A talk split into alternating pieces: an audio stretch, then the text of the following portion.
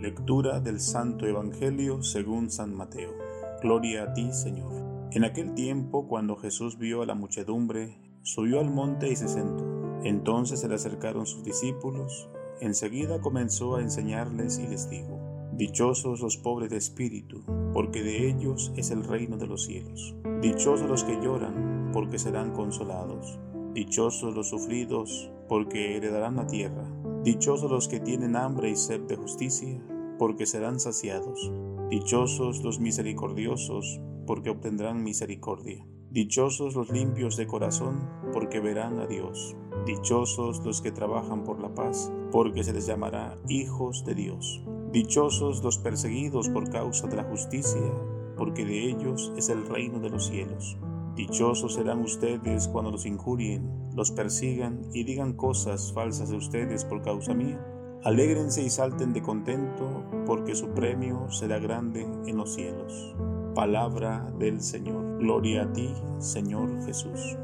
Saludos y bendiciones a todos ustedes, queridos hermanos, en este cuarto domingo del tiempo ordinario. La palabra del Señor en este día nos invita a reflexionar el Evangelio de San Mateo. El centro de las escrituras sagradas es el Nuevo Testamento. El corazón del Nuevo Testamento son los Evangelios que consignan la vida, los hechos y las acciones de Jesús. El centro y el corazón del Evangelio es el Sermón del Monte. Y el centro del Sermón del Monte son las bienaventuranzas que acabamos de escuchar. Lo definimos así para entender la importancia del mensaje que nos presenta hoy el Evangelio de San Mateo. Pero ¿cómo comprender en el mundo de hoy, tan inclinado al bienestar, al confort, a la comodidad, entender el camino de las bienaventuranzas que va en contradicción con el espíritu del mundo?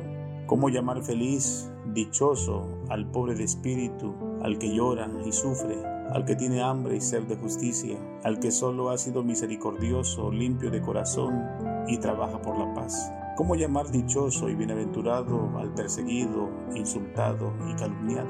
El mundo de hoy nos muestra que va a entrar a oposición con el espíritu del Evangelio, o mejor dicho, con el espíritu de Cristo, que está presente en estas bienaventuranzas. Es claramente contradictorio con el espíritu y mentalidad del mundo que habla del triunfo, del éxito, de la conveniencia personal. Pero insistimos en ese tema.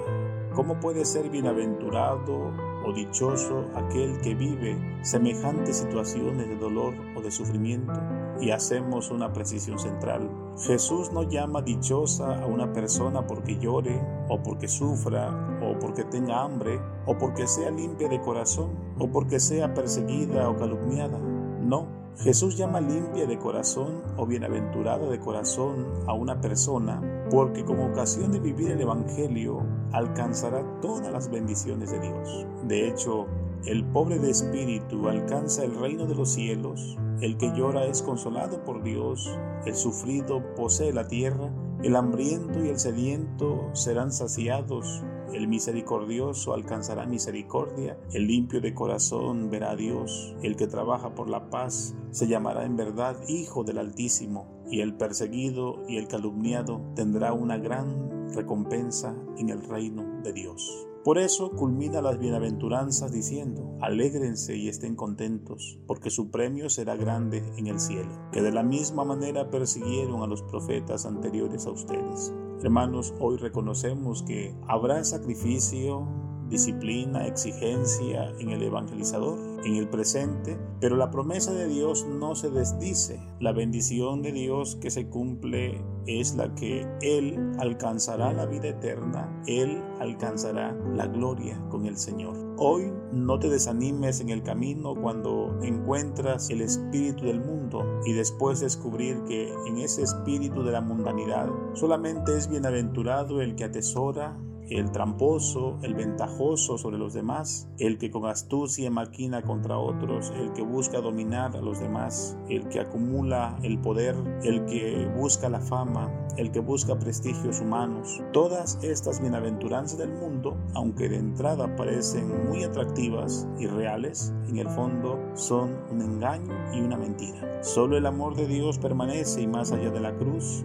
está la bienaventuranza y la promesa del Señor que nos indica caminos seguros para llegar al cielo. Redondeamos esta reflexión afirmando que en definitiva podemos tener el mundo entero, pero si perdemos nuestra alma, habremos equivocado de manera radical el sentido de la vida. Hoy descubre que si no alcanzaste la salvación del alma, tu vida no valió la pena ser vivida. Si no conseguiste la vida eterna con Dios, tu fe y tu vida fue un fracaso. Por más que tuvieras triunfos humanos, recuerda que todo en esta tierra, fama, poder, bienes, prestigios, éxitos, todo esto es pasajero, todo esto es, es vanidad.